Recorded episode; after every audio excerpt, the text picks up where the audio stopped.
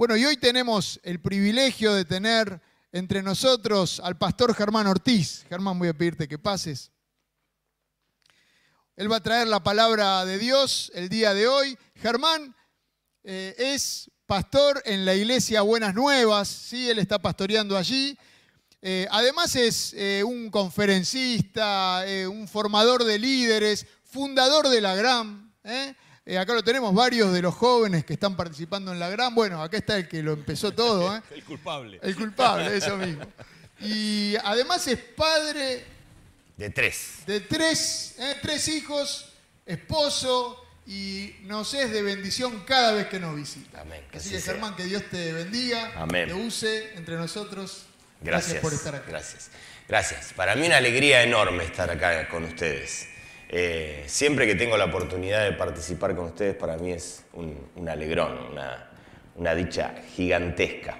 Así que esperamos que Dios nos, nos hable. ¿Qué te parece si, si vamos juntos al Señor? Y bueno, a mí me toca, yo tengo el, micrófono y tengo la la posibilidad de decirlo en voz alta, pero quiero invitarte a que junto conmigo oremos y le pidamos al Señor que nos hable en esta mañana. ¿Te parece? ¿Sí? Señor Jesús, eh, queremos recibir de tu palabra.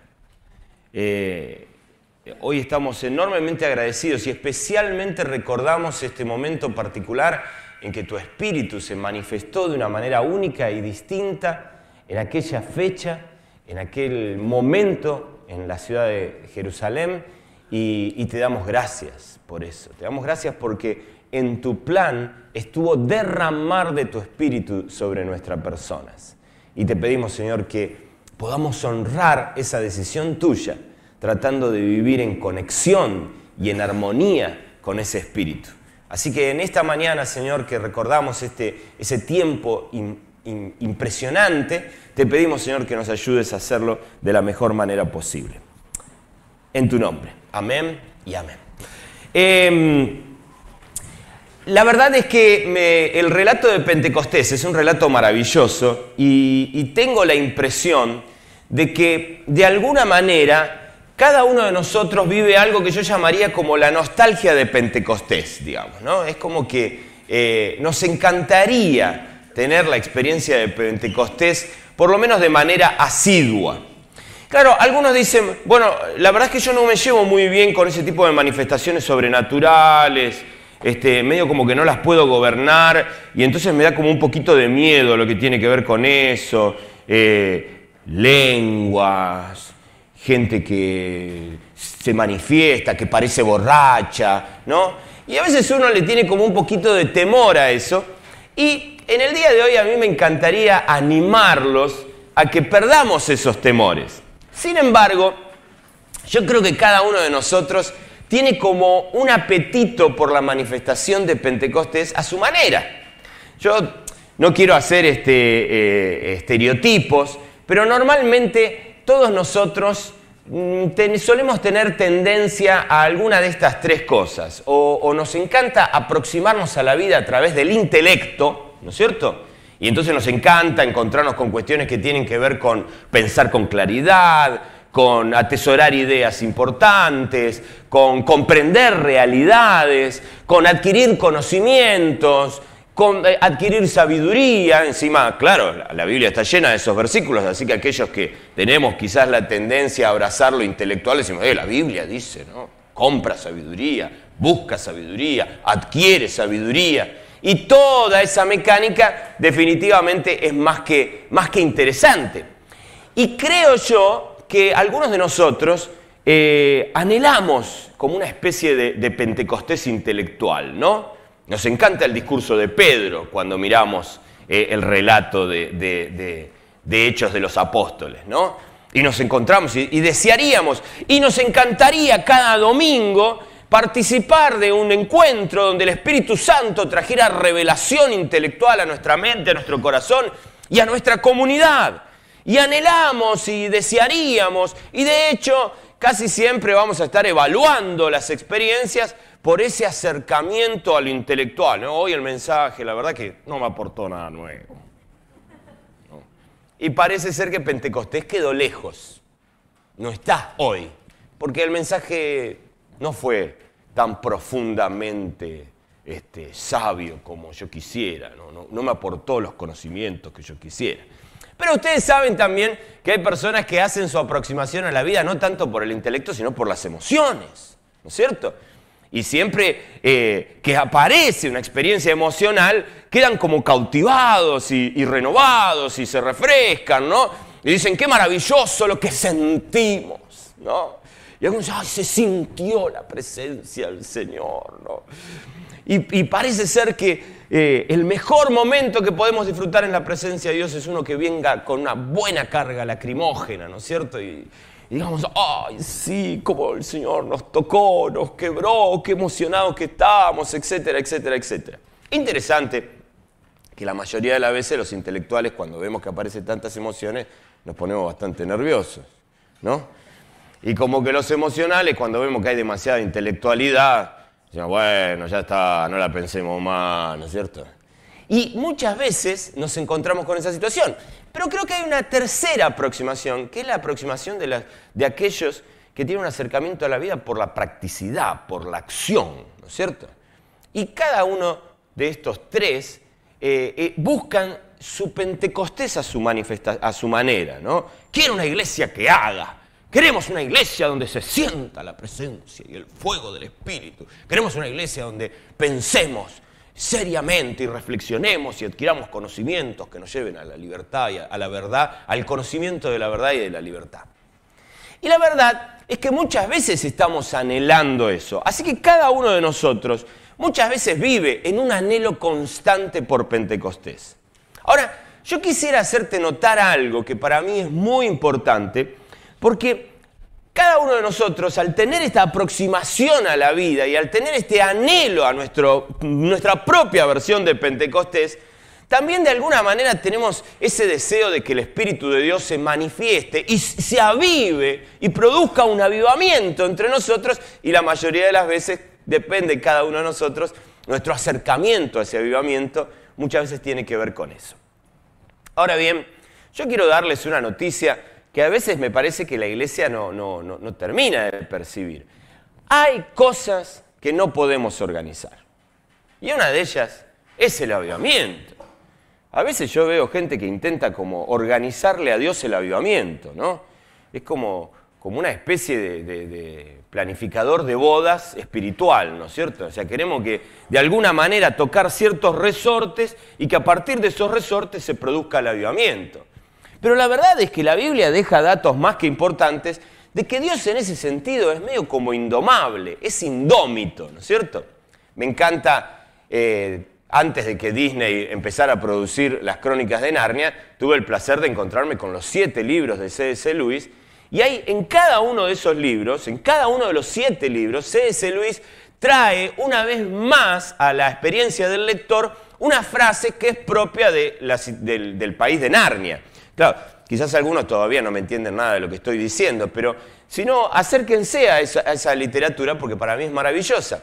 Y saben que en esa literatura, aquellos que lo, que lo saben seguramente lo recordarán, en esa, en esa literatura eh, C.S. Lewis elige trabajar mucho sobre figuras y metáforas y, una de las que utiliza es representar a Jesús en la persona de un, de un león parlante, ¿no? que cada tanto aparece, un león que habla, que se llama Slan. Y una de las frases que todo el tiempo se repite en, las crónicas de Narnia es, Aslan no es un león domesticable. Y en cada uno de los libros vos te vas a encontrar que alguno de los personajes va a recordar esta máxima propia de Narnia, que es Aslan no es un león domesticable. Y para mí esto es muy importante que nosotros lo entendamos. Jesús no es domesticable. Jesús no es alguien al que le podemos dar algo y, va a venir corriendo y nos va a traer un milagro para que nosotros juguemos en el día de hoy. No, no, no le podemos organizar la agenda a Jesús. No podemos decirle cuándo manifestarse y cuándo no manifestarse. Sí podemos estar abiertos y en esta mañana a mí me encantaría que pudiéramos pensar en eso al encontrarme con algunos pasajes de Hechos de los Apóstoles. ¿Se animan a venir conmigo? Porque hoy yo quisiera ayudarlos a pensar en esto. No le podemos organizar la agenda a Dios. No le podemos pedir que se manifieste, podemos pedírselo, pero no podemos obligarlo a que se manifieste de alguna manera. Y aquí viene una noticia terrible para cada uno de estos tres perfiles. No podemos decirle, no le podemos dar, obligar a elegir alguna de estas manifestaciones. Algún día los intelectuales nos encontramos con que Dios quiere manifestarse con sentires. Y hay algún día donde los que anhelamos las emociones nos encontramos con un Dios que decide manifestarse con sabiduría. Y algunas veces Dios quiere que accionemos, pero no lo va a hacer a nuestro antojo y placer, ni ni siquiera a nuestro gusto particular, ni a nuestro perfil específico. Lo va a hacer, y esta es la noticia, en función de su sabiduría o, en criollo básico, como a él se le cante. Y eso es importante que vos y yo lo sepamos reconocer. Dice la palabra de Dios en Hechos capítulo 1, versículos 7 al 8. Jesús está hablando y dice, no les toca a ustedes conocer la hora ni el momento determinados por la autoridad misma del Padre, le contestó Jesús a los discípulos. Pero cuando venga el Espíritu sobre ustedes recibirán poder y serán mis testigos tanto en Jerusalén como en toda Judea y Samaria y hasta los confines de la tierra. Miren, esto a mí me parece muy interesante. Jesús está hablándoles porque ellos les preguntaron cuándo se iba a manifestar la venida del reino, cuándo iba a ser la segunda venida, por decirlo de alguna manera. Y Jesús le dice, eso no les toca a ustedes saberlo, eso está eh, resignado, y esto era lo que les introducía hace un momento, a la voluntad de Aslam y Aslam no es domesticable. Esto está resignado a la voluntad de Dios y vos no podés domesticar a Dios, no le podés decir a marcar la agenda y Él determina cuándo voy a volver y cuándo no voy a volver.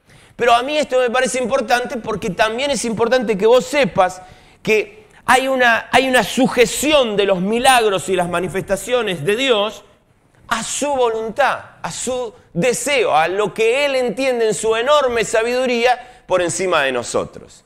Y esto para mí es más que importante. Ahora, entonces, ¿qué hago yo? ¿En qué me quedo? ¿Cuál es el papel que me toca jugar? ¿Cuál es el papel como comunidad que nos toca jugar? Y esta es una pregunta más que importante para ustedes como congregación. ¿Qué papel nos toca jugar en la expectativa que la experiencia de Pentecostés se nos vuelva propia? ¿Qué hacemos nosotros? ¿Qué podemos hacer nosotros? ¿Hay algo que podamos hacer? Y la Biblia nos cuenta algo que yo creo que no surgió como un elemento intencional de los, de los apóstoles y de los discípulos de Jesús, pero sí que estuvo presente y que yo hoy quisiera hacérselos notar. Cuando miramos Hechos en el mismo capítulo, pero en unos versículos más adelante, a partir del versículo 12, la Biblia dice, entonces regresaron a Jerusalén desde el monte llamado de los olivos, situado aproximadamente a un kilómetro de la ciudad. Esto fue posterior a la ascensión de Jesús. Cuando llegaron, subieron al lugar donde se alojaban. Estaban allí Pedro, Juan, Jacobo, Andrés, Felipe, Tomás, Bartolomé, Mateo, Jacobo, hijo de Alfeo, Simón el celote y Judas, el hijo de Jacobo. Todos en un mismo espíritu se dedicaban a la oración junto con las mujeres, con los hermanos de Jesús y su madre María. Y aquí hay un dato que me parece que vos y yo tenemos que abrazar. La Biblia dice que en medio de una situación de incertidumbre, una situación novedosa, una situación extraña, pero una situación de expectativa, una situación expectante, algo le tocó hacer, algo hicieron los discípulos. Y lo que hicieron lo describe el querido Lucas, el autor de Hechos de los Apóstoles, todos en un mismo espíritu se dedicaban a la oración, junto con las mujeres, con los hermanos de Jesús y su madre María. La reina Valera utilizaba una palabra que a mí por lo menos me gusta mucho, unánimes en oración. Y en este momento yo quisiera invitarlos a ustedes a que en la expectativa de que Dios haga grandes cosas entre nosotros y a partir de nosotros, tomemos esta, esta práctica de los apóstoles y de los discípulos de Jesús, esta práctica básica, pero aparentemente esencial, y una práctica que a mí me gustaría invitarte a que tomes como lo que te queda por hacer. No podés torcerle el brazo a Dios para que haga milagros, pero sí podés abrazar la expectativa con una correcta actitud. Y la correcta actitud tiene que ver con dos cosas. Uno, unanimidad. El que seamos unos. El que nos entendamos como cuerpo de Cristo. El que entendamos nuestra necesidad de participar de una comunidad que experimenta el ser comunidad como una experiencia realmente atractiva que requiere para ser vivida en su máximo esplendor unanimidad, deseo de estar unidos, amándonos unos a los otros. El Señor Jesús dijo, en esto sabrán que son mis discípulos, en que se aman unos a otros. Si nosotros queremos ser una iglesia misionera, tenemos que entender, y si yo no comprendo mal lo que el Señor Jesús eh, le dijo a sus discípulos, que cuando no somos uno, atentamos contra la experiencia misionera. Dijo el Señor Jesús, Padre, que sean uno para que el mundo crea. Es evidente que Jesús, cada vez que inició su curso de evangelización a sus seguidores, le dijo, arranquemos por acá, sean uno, ámense. Antes de enseñarle las cuatro leyes espirituales, antes de enseñarle este, eh, teatro callejero para las plazas, eh, mm, práctica del diseño de, eh, y uso del dispositivo del megáfono, etcétera, etcétera, etcétera, Jesús dijo, sean uno. No hay ningún método evangelístico que supere la contrariedad que ofrece una iglesia desunida. Y no hay mayor impacto a la hora de predicar el Evangelio que una iglesia unánime. No hay mayor impacto en la realidad de las personas que cuando nos ven unánimes, cuando nos ven amándonos unos a otros. Cuando, cuando Daniel decía recién introduciendo el hecho de que vamos a tomar la Santa Cena, que vayamos y nos pongamos a cuentas con Dios y nos pongamos a cuenta con nuestros hermanos. No es el mero hecho romántico, no es una parte para los emocionales que nos gusta estar apachuchados así con nuestros hermanos y decirnos te quiero y lloramos y ay, qué lindo y qué romántico. Tiene que ver con, con cosas mucho más profundas. Entre ellas, lo que implica nuestro testimonio hacia las personas que aún no conocen a Jesucristo. Pero déjame decirte esto, la Biblia nos enseña lo bien que nos hace a nosotros. A mí me encantaría eh, ayudarles a entender que hay cosas que nosotros no podemos organizar, pero si hay algo en lo que vos y yo nos tenemos que comprometer, es en conformar una comunidad donde podemos hablar de nuestras diferencias y arreglarlas en amor. Y si vos percibís en tu comunidad al día de hoy que esto no se está dando en su máxima expresión, deberías involucrarte intencionalmente en que esas cosas se remedien. El apóstol Pablo dice que nos fue dado el ministerio de la reconciliación. Los discípulos de Cristo no estamos viendo cómo diferenciarnos y distanciarnos de los otros, sino cómo reconciliar posiciones. Los que amamos a Jesús queremos ser uno, porque Jesús oró por nosotros para que así fuéramos. Los que amamos a Jesús queremos amarnos entre unos y otros porque sabemos que así la gente se entera definitivamente que somos sus discípulos.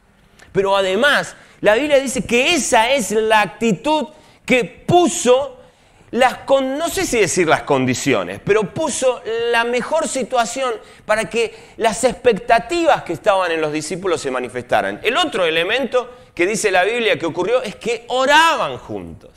Es decir, estamos unidos y reconocemos, estamos unánimes, nos amamos unos a otros y reconocemos que hay un Dios, Padre de todos nosotros, que nos ha adoptado a todos nosotros. Eso hace que este personaje tan extraño que comparte la comunidad de fe conmigo sea mi hermano.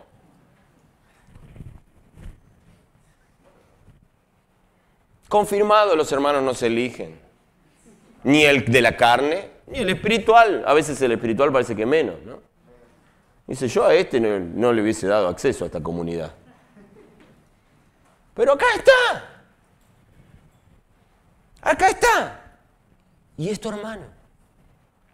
Ahora la Biblia dice que estos estaban unánimes y oraban en la conciencia de que somos hermanos, hijos de un mismo Padre, y lo compartimos. Íbamos juntos a su presencia y hablamos con Él y nos conectamos y le llevamos nuestras expectativas, nuestras incertidumbres, nuestras ganas de sentir cosas nuevas, nuestras ganas de pensar y adquirir nuevos conocimientos, nuestras ganas de hacer cosas nuevas en su nombre. Y todos esos deseos están ahí burbujeando y están burbujeando en medio, del amor. Y entonces yo que soy más intelectual amo a este que es más emocional. Y el emocional y el intelectual amamos a este que es más de práctica y dice basta de sentir y de pensar, hagamos. Y nos amamos. Y de hecho amamos esas diferencias porque sabemos que uno a los otros nos complementamos. Y oramos al Padre diciendo completar y complementar los dones que has derramado sobre nosotros, aquellos que tienen más que ver con adquirir conocimientos, aquellos que tienen más que ver con conectar emocionalmente y aquellos que tienen más que ver con la acción. Y estamos unánimes. Entonces ahí dice la Biblia que aparece la experiencia de Pentecostés. Es en ese contexto. Yo no puedo organizarle la agenda a Dios, pero puedo trabajar para propiciar un contexto favorable para que el Espíritu de Dios se manifieste. Y ese contexto favorable es la unanimidad y la oración. Y yo quiero, quisiera invitarte hoy a que juntos, a darte tres motivos por los cuales a mí me encantaría que hoy de alguna manera vos terminaras diciendo, estamos de acuerdo, vamos a orar por esas tres cosas. Podrían ser más, ustedes podrían por sus propios medios, encontrar otras cosas más por las que ponerse juntos a orar. Pero en esta mañana a mí me encantaría darles tres motivos y que ustedes dijeran, sí, nos amamos, queremos estar unánimes y queremos orar juntos para que estas tres cosas se den. Tres cosas que se manifestaron en Pentecostés. Déjame mostrarte la primera de la que te quiero hablar. Una que tiene mucho que ver con lo sobrenatural y, ahí es donde realmente te animo a que realmente te abras a esa sobrenaturalidad, pero que para mí tiene un contacto en el que vos y yo tenemos que reflexionar en esta mañana. En el capítulo 2, a partir del versículo 2, la palabra de Dios dice, cuando llegó el día de Pentecostés estaban todos juntos en el mismo lugar, otra vez, la Reina Valera utiliza la palabra unánimes, y de repente vino del cielo un ruido como el de una violenta ráfaga de viento y llenó la casa donde estaban reunidos. Lo lamento para los intelectuales, parece ser que Dios decide manifestarse con emociones y sensaciones. Se les, se les aparecieron entonces unas lenguas como de fuego que se repartieron y se posaron sobre cada uno de ellos. Y todos fueron llenos del Espíritu Santo y comenzaron a hablar en diferentes lenguas según el Espíritu les concedía expresarse. Estaban de visita en Jerusalén judíos piadosos procedentes de todas las naciones de la tierra y al oír aquel bullicio se agolparon y quedaron todos pasmados porque cada uno los escuchaba hablar en su propio idioma.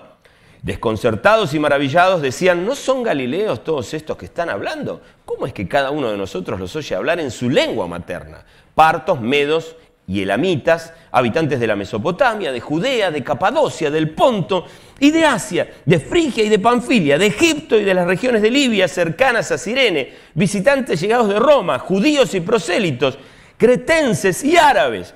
Todos, me encantan los signos de admiración en esta frase, todos por igual los oímos proclamar en nuestra propia lengua las maravillas de Dios. Desconcertados y perplejos se preguntaban, ¿qué quiere decir esto? Y otros se burlaban y decían, lo que pasa es que están borrachos. Me encantaría hacer una pequeña nota al pie para animarte a orar por nuevas lenguas. Dice, uh, Daniel trajo un pentecostal, estamos sonados. Pero déjame, déjame decirte esto. Primero porque creo en la vigencia del don. Pero quisiera ayudarte a pensar en esto. Porque en este pasaje, y probablemente si, si, si, sos un ávido conocedor de las escrituras, me, me vas a decir que el milagro aquí es como una especie de traducción simultánea. Y es cierto, y es cierto. Pero más allá de eso, yo quisiera mostrarte que hay una vocación en el Espíritu. Y esa vocación en el, del Espíritu tiene que ver con que vos puedas comprender mejor y hacerte entender mejor. Y este creo que es un gran desafío para la iglesia. Y yo quisiera animarte a que tomes este motivo de oración y como iglesia le pidan a Dios esto, le pidamos a Dios esto. Señor, ayúdanos a entenderte mejor, ayúdanos a comprender mejor la realidad en la que estamos, donde estamos inmersos, y ayúdanos a hacernos entender mejor. Lo que ocurrió en ese día fue algo maravilloso. Nadie se quedó sin entender las maravillas de Dios. Ahora, aquí hay una manifestación sobrenatural del Espíritu que le dio a algunas personas la capacidad de darse a entender de manera milagrosa, de hecho casi sin manejarlo, porque cada uno hablaba en su propio idioma, pero el otro era el que escuchaba en el idioma correcto. Pero aquí hay una vocación del Espíritu que yo te quiero hacer notar y que debe ser una vocación que nosotros debemos abrazar. Vos y yo deberíamos estar ávidos por entender mejor lo que nos pasa, la realidad en la que nos movemos y darnos a entender mejor.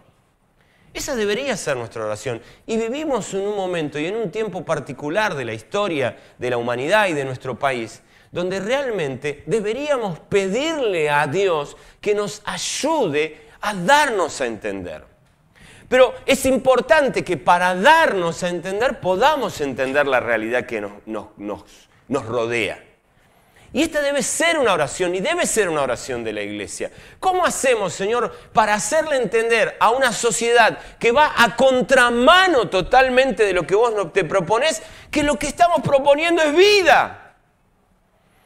El domingo pasado fuimos con un grupo de adolescentes a la ciudad de Campana, que de casualidad es mi ciudad original, es la ciudad donde nací, pero fuimos a visitar a unos hermanos que con todo este auge de la tecnología que se congregan con nosotros, lo hacen de manera digital y algunas veces hacen los 80 kilómetros y se vienen hasta, hasta nuestra congregación aquí en, en Parque Avellaneda y se congregan con nosotros. Estas cosas raras de este tiempo loco en el que vivimos, donde uno dice, ¿por no te congregás a cuadra de tu casa y te dejas bromar?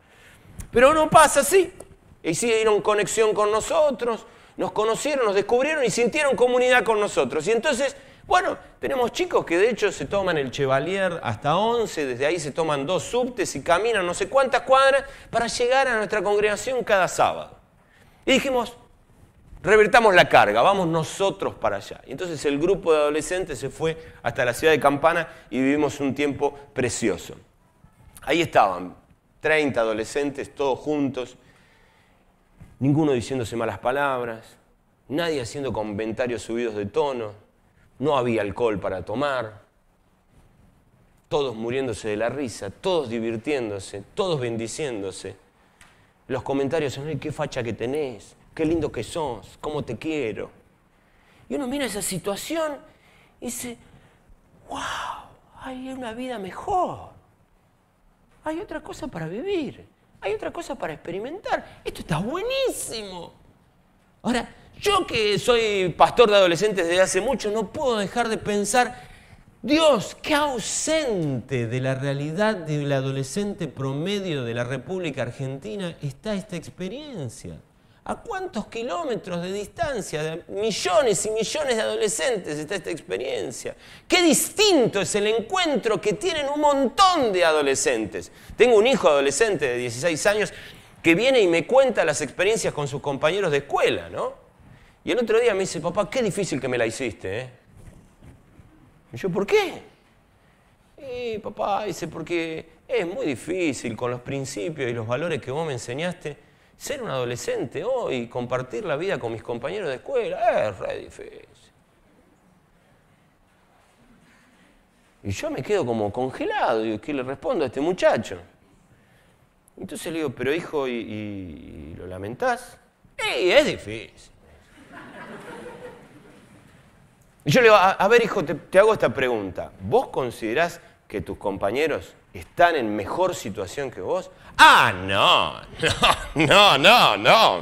Eso de ninguna manera. Ellos la pasan 100 veces peor que yo, papá. Entonces le digo, ¿seguís eligiendo esto? Claro, papá, quédate tranquilo. Dice, para vivir como viven estos muchachos. No, a mí déjame de embromar. Dice, no, no, yo te agradezco por lo que me enseñaste, pero ha sido, es difícil interactuar.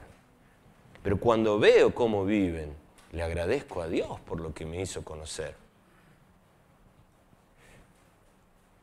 Cuando, cuando tenemos la posibilidad de charlar con estos muchachos acerca de lo que les pasa en su vida, es terriblemente triste. Ahora, tengo la carga. ¿Cómo le explico a estos muchachos que se puede vivir de una manera mejor? ¿Cómo le explicamos a la gente que nuestro mensaje no es un mensaje religioso y dogmático, atado a reglas, sino una invitación, una buena nueva, un nuevo mensaje, una nueva noticia que te trae vida para vivir un mejor estándar de vida, para vivir realmente mejor, para vivir como Dios lo había enseñado? ¿Cómo se lo hago entender? Pero es imposible que se los haga entender y obviamente, obviamente esperamos que el Espíritu Santo haga su parte. Pero cuando me pregunto qué me toca a mí, oro, clamo a Dios que Él me ayude a darme a entender sobre las verdades preciosas de Dios para la vida de las personas, que no tiene que ver con ajustarse a reglas, tiene que ver con comprender principios que te llevan a la vida y a la vida en abundancia. Yo quisiera gritarte, exhortarte, animarte a que, a que nos pongamos juntos de rodillas a pedirle a Dios que nos ayude a comprender eso. ¿Viste a Jesús Déjame extenderme con esto. ¿Viste a Jesús con la mujer samaritana? A mí es un pasaje que lo leo y me vuelvo a emocionar y me vuelvo a emocionar y me vuelvo a emocionar. Porque Jesús se encuentra con la mujer samaritana y habla con ella. Y claro, los intelectuales nos fascinamos con el pensamiento y la estructura de pensamiento de Jesús y cómo Jesús ayuda a reflexionar a esa mujer. Pero ¿a vos te parece que esa mujer quedó solamente encandilada con el, con el intelecto de Jesús? Yo tengo la sospecha de que no. A ver, la expuso, mostró las cosas más, más vergonzosas de su vida. La mujer podría haberse enojado, ofendido, podría haberse dado vuelta, haberlo insultado a Jesús y haber salido corriendo. Porque Jesús la expuso, le, le reveló ante sus ojos, le mostró que él conocía aquellas cosas que avergonzaban a la mujer. Sin embargo, la mujer, lejos de sentirse avergonzada, lejos de sentirse ofendida, se sintió impactada por aquella, persona. Yo no sé vos, pero yo oro, Señor, yo quiero transmitirle eso a la gente. Quiero poder mostrarle su condición de vida y no hacerlo sentir culpable, no hacerlo sentir condenado, hacerlo sentir esperanzado. No, sería, no es una buena oración para que como iglesia hagamos. ¿Por qué tendríamos que salir a la calle a hacer sentir a la gente más miserable de lo que ya es? No es una buena oración que la gente en nuestra manera de mirar, en nuestro tono de voz, descubra algo más que un proceso intelectual extraño, que un pensamiento elevado. ¿No sería bueno que las personas sientan que son amadas? Que hay un amor especial y particular para con ellos. ¿No será eso lo que conquistó a la mujer? ¿No será quizás aún más que lo que Jesús le dijo, cómo la miró? ¿No será más que lo que Jesús le dijo, el tono de voz que utilizó, la postura que tuvo para con ella? ¿No será ahora que vos y yo oremos y digamos, Señor, que la gente no se sienta amenazada por nosotros? Que la gente se sienta amada y recibida, que la gente pueda percibir que hablamos su idioma para contarles acerca del amor de Dios.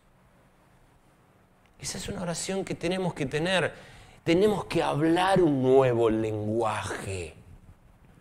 Un nuevo lenguaje que nos ayude a entender a esta generación, un nuevo lenguaje que nos ayude a entender cuando la gente habla, que no siempre dice lo que está diciendo, sino que está hablando desde su dolor y vos y yo tenemos que tener la capacidad de comprender ese dolor y dar respuesta en el propio idioma o en ese idioma mismo para que la gente pueda conocerlo. Esa fue la vocación del Espíritu Santo en Pentecostés, darse a entender.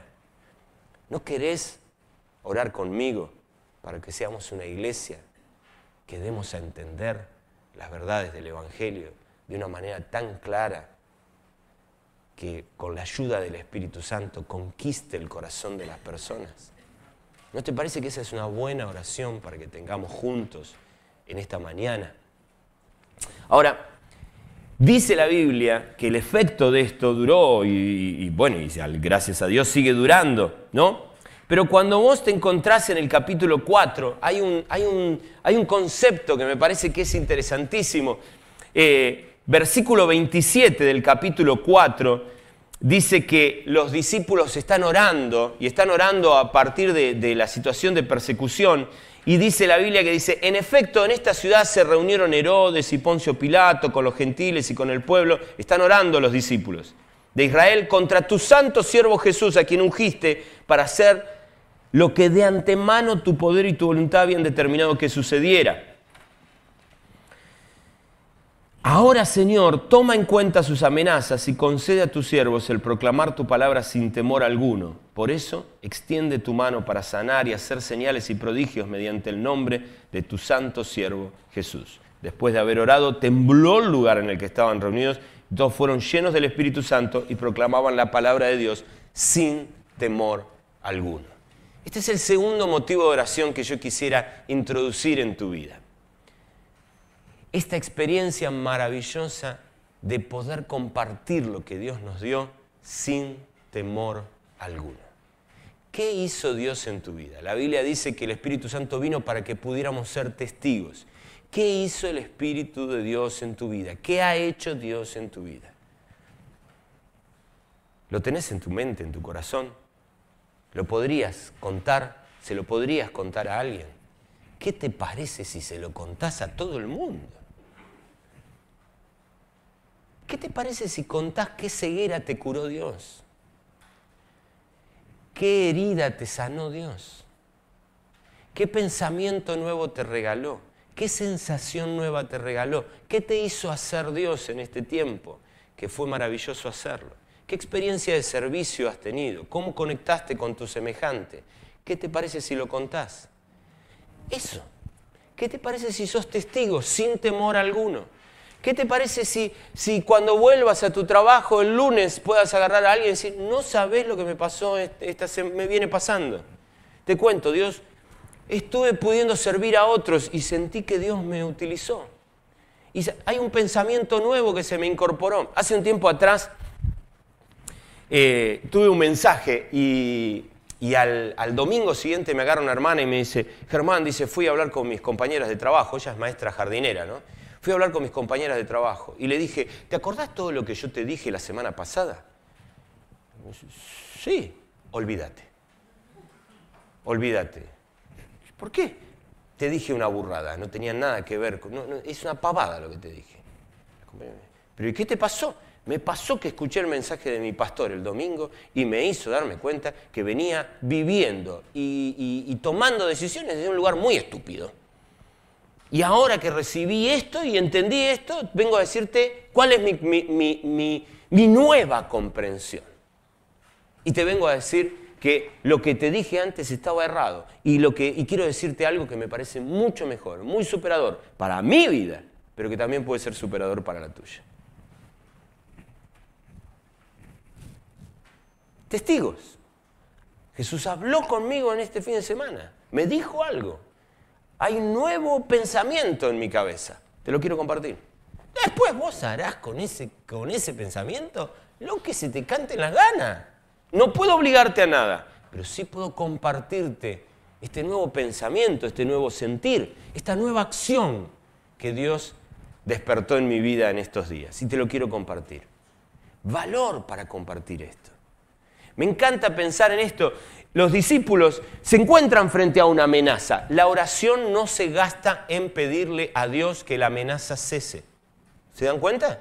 No dice, ay Señor, liberanos del, coronavirus definitivamente, y liberame de mi jefe que me molesta, y, liberame de mi compañero que me hace bullying. Y no, no, no, no, no. No hay, no hay, no hay. Dice, simplemente dice, ahora Señor, toma en cuenta sus amenazas. Es una cosa así como, te lo dejo hacia ellos. Ahí está. Pero, ¿qué te pido? Que me liberes de toda esta porquería espantosa en la que vivo, Señor. No quiero más problemas en mi vida. Señor, el transportador molecular a alguna playa caribeña con un daiquiri en la mano. No. Señor, ¿para cuándo el spa perpetuo? No. Valor. Concedele a tus siervos vivir cualquier tipo de circunstancia, enfrentándola sin temor, con el valor de compartir lo que vos nos diste para que compartamos. ¿Te parece que podemos orar por eso? ¿Te parece, te parece que, que podamos orar para que, para que las circunstancias que nos rodean no sean limitaciones para el poder del Espíritu Santo en nuestras vidas. Podremos orar juntos para pedirle al Espíritu de Dios que no, sin importar las circunstancias que tengamos que enfrentar, seamos testigos de lo que Él puede y quiere hacer en la vida de otros. ¿Te parece que podemos mirar las circunstancias que nos, que nos apremian, que nos, que nos afectan, que nos alteran, que nos estresan? Y le podemos decir a Dios, Señor, sin importar las circunstancias en las que me muevo. Quiero que tu poder se manifieste a través mío. Quiero mostrarle a la gente que hay algo más que las realidades que nos rodean, que las circunstancias que nos rodean. Podremos orar en esta mañana pidiéndole a Dios que nos ayude a darnos a entender mejor, que nos ayude a tener el valor para compartir lo que Él nos dio y lo que Él quiere darnos. Y por último, déjame mostrarte otro pasaje, yendo un cachito para atrás, en el capítulo 2 de, Hechos, desde el versículo 41, la Biblia dice, así pues los que recibieron su mensaje fueron bautizados y aquel día se unieron a la iglesia unas 3.000 personas. Se mantenían firmes en la enseñanza de los apóstoles, en la comunión, en el partimiento del pan y en la oración. Y todos estaban asombrados por los muchos prodigios y señales que se realizaban, realizaban los apóstoles. Todos los creyentes estaban juntos y tenían todo en común vendían sus propiedades y posesiones y compartían sus bienes entre sí según la necesidad de cada uno. No dejaban de reunirse en el templo ni un solo día, de casa en casa compartían el pan y compartían la comida con alegría y generosidad, alabando a Dios y disfrutando la estimación general del pueblo. Y cada día el Señor añadía al grupo los que iban a ser salvos. Esta es otra experiencia que el Espíritu regala a partir de Pentecostés. Una iglesia que es comunidad y es familia. Y disfrutamos de ser familia. Disfrutamos de conocernos mejor, disfrutamos de abrazarnos más, de contenernos más. Una iglesia que termina resultando tan atractiva que el Espíritu de Dios añade a las personas. Y esta es la tercera cosa que yo quisiera invitarte hoy a que nos pongamos unánimes a orar. No podemos dictaminar el día y la fecha en la que Dios se manifieste de una manera sobrenatural. No podemos marcarle la agenda a Dios, pero podemos orar unánimes, juntos. Y yo quiero hoy regalarte estos tres temas para que sean temas de oración en este tiempo particular.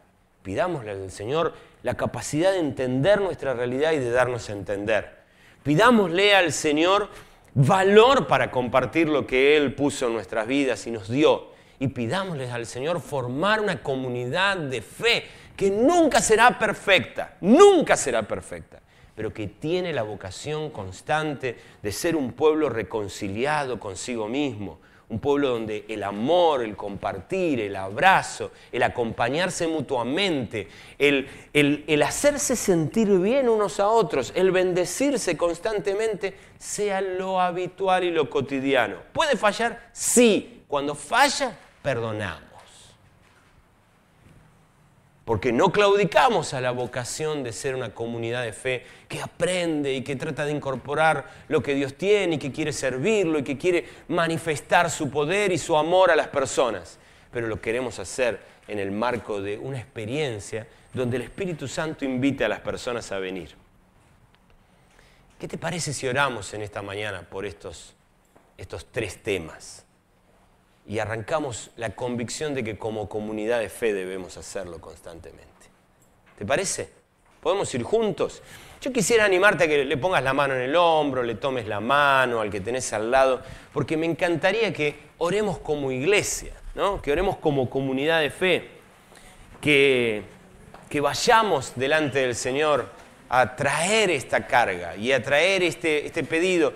No podemos pedirle a Dios o no podemos exigirle a Dios que se manifieste de manera sobrenatural, no le podemos marcar la agenda, pero podemos construir una comunidad de fe unánime orando por las mismas cosas.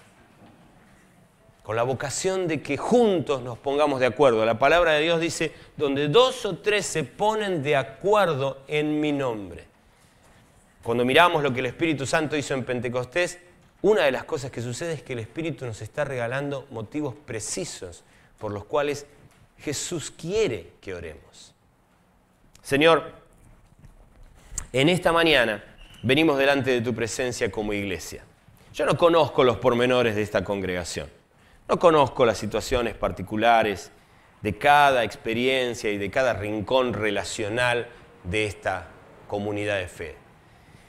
Pero Señor, en el día de hoy oramos sabiendo que lo que hay para orar es para toda congregación, es para tu iglesia toda, es para todos aquellos que decidimos ser tus discípulos y seguirte. En el día de hoy oramos y, clamamos para que vos nos ayudes a hablar nuevos lenguajes que nos ayuden a entender mejor la realidad de la gente y a darnos a entender mejor. Queremos que como así en aquel día de Pentecostés no hubo persona que no pudiera entender lo que vos querías decirles, te pedimos ser el pueblo que comparte con claridad y con fidelidad lo que vos tenés para darle a las personas. Y sabemos, Señor, porque hoy ya, hoy ya hemos reflexionado tanto sobre la comunicación que sabemos, Señor, que esto no es meramente palabras. Es el tono de nuestra voz, es nuestra mirada, es nuestra postura, lo que le comunica a la gente que no, no hay agresión de nuestra parte, que no hay una, una, una obsesión por convertirlos a nuestra manera de pensar, hay un deseo genuino de compartir cómo el amor de Dios obró en nuestras vidas y la nueva noticia, la buena noticia de que igualmente puede pasar en la vida de cualquier ser humano. Por eso, Señor, hoy te pedimos que con todo nuestro ser podamos ser claros en lo que decimos y en lo que comunicamos, con nuestras palabras y con nuestros silencios con nuestro abrazo, con nuestras acciones, que podamos compartirle a las personas que hay un Dios que tiene el deseo enorme de salvar, que tiene el deseo enorme de salvar y cuando pienso en salvar, pienso de manera global y total, en cada aspecto de la vida. Señor, concedenos como congregación, a esta congregación, concedele, Señor, la capacidad de darse a entender con todo lo que hacen. Señor, perdón si en algún momento reglas, normas, leyes, pautas, dogmas, en vez de acercarnos a las personas, nos distanciaron de ellas. Perdón por cada vez que de alguna manera, Señor, fuimos a encontrarnos con las personas para convencerlos que se ajusten a reglas y a normas, en vez de para ir a mostrarles tu amor maravilloso que que es especial y particular para cada persona. Señor, perdón, perdón si, si, si nuestro mensaje estuvo cargado de reglas que debían ser abrazadas para ganarse tu amor. Perdón, Señor, porque nada más lejos del Evangelio, tu amor es incondicional. Señor, perdón si fuimos por ese lado. Perdón porque seguramente no terminamos de darle a entender a las personas lo que vos querés para ellas. Señor, gracias porque vos querés usarnos. Hoy te pedimos unánimemente ser una congregación y, ser iglesia que manifiesta tu amor a las personas de una manera particular, de una manera genuina, auténtica. Y Señor, te pedimos que nos des el valor para hacerlo. Señor, que no, que no haya nada que nos amedrente, Sí, Señor, tenemos un mensaje raro, extraño. Muchas veces la gente nos va a mirar extrañada cuando compartimos lo que compartimos. Tristemente, por ahí cada vez parecemos más raros. Pero que esa rareza no nos dé temor. Que un mundo que vive a contramano de lo que vos querés no nos dé temor. Que un mundo que vive apegado a, a principios y valores espantosos como si fueran virtuosos, no, no, no nos desaliente. Que no tengamos temor, Señor, a eso. Que concedele a tu pueblo el valor de compartir lo que vos tenés para las personas. Y Señor, cuando las personas escuchen este mensaje o lo vean o lo perciban, porque nos pudimos dar a entender y porque pudimos tener el valor de hacerlo, encuentren comunidades receptivas, comunidades amorosas, que quieren seguir aprendiendo y quieren seguir enseñando, pero que quieren brindar refugio y que comparten el pan con alegría y con sencillez de corazón y que cubren las necesidades de otros y que son familia y que hay amor y cariño y que podemos equivocarnos y que podemos tener diferencias, pero las vamos a resolver en el vínculo de la paz, en el profundo amor que vos tuviste para con nosotros, sabiendo que no hay manera de que la gente te conozca y nos conozca y nos reconozca a nosotros como discípulos si no nos amamos unos a otros. Señor, si aquí hay hermanos que de alguna manera sus diferencias estuvieron por encima de toda la propuesta del Evangelio, Señor, en el día de hoy, que ellos puedan recibir tu perdón y puedan trabajar por su reconciliación. No significa que a partir de hoy piensen exactamente igual, pero piensa, significa que tu amor y la paz que vos nos regalás está por encima de nuestras diferencias, está por encima de aquellas cosas en las que no acordamos. Y tu amor por nosotros y entre nosotros tiene que poder superar todo eso. Por eso, Señor, habilitanos el abrazo. Señor, no permitas que entre hermanos nos bloqueemos en el WhatsApp o en el pasillo de nuestra congregación. Que no, no permitas que eso ocurra, Señor. Si eso ocurre entre algunos de mis hermanos en esta mañana, Señor, que tu espíritu inquiete y convenza para que eso pueda ser remediado y reconciliado. Hoy oramos y queremos hacerlo de manera unánime en este, en este nuevo recordatorio de tu obrar en Pentecostés. Manifestate entre nosotros, Jesús, en tu nombre. Amén y amén. Dios los bendiga mucho.